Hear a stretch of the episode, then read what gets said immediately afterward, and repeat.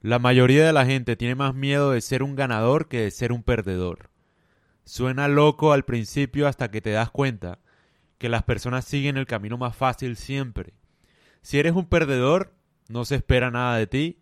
Si eres un ganador, tienes una presión constante para rendir y seguir así. Ser perdedor puede ser una posición dolorosa, pero siempre tienen consuelo en su miseria. La gente no espera nada de ellos y ellos se aprovechan para evitar cualquier tipo de responsabilidad. El precio de ser un ganador es que tendrás enemigos. No existe el éxito sin crear enemigos.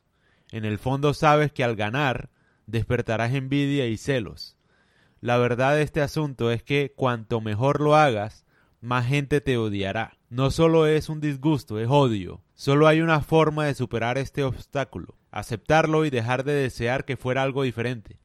Créeme, no hay nada que puedas hacer para evitar que la gente te odie. Deja de creer que solo por ser amigable la gente no te va a odiar. Nunca ha habido un hombre más perfecto que Jesucristo y todavía tenía una liga de haters.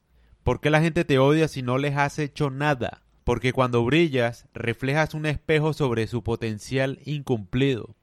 Les recuerdas a ellos lo que pudieron ser y no hicieron entonces canalizan el odio del arrepentimiento sobre ti.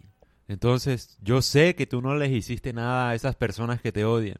Yo estoy seguro que, que fue así. Pero tu éxito les recuerda a ellos algo que pudieron ser y nunca lo lograron. Nunca lo intentaron o se rindieron. Entonces, obviamente, te van a envidiar y les va a dar rabia. Tu éxito siempre les va a recordar a ellos algo que no fueron entonces siempre te van a odiar. Deja de creer que siendo amigable, siendo buena persona, incluso ayudándolos a que triunfen, te van a dejar de odiar. No se puede hacer eso. Es imposible. Si hay algo que uno no puede hacer en esta vida, es evitar que lo odien. Literalmente. Entonces relájate, acéptalo como es. Ese es el precio de ganar. Y que importe un carajo y sigue ganando. Eso es lo que hay que hacer.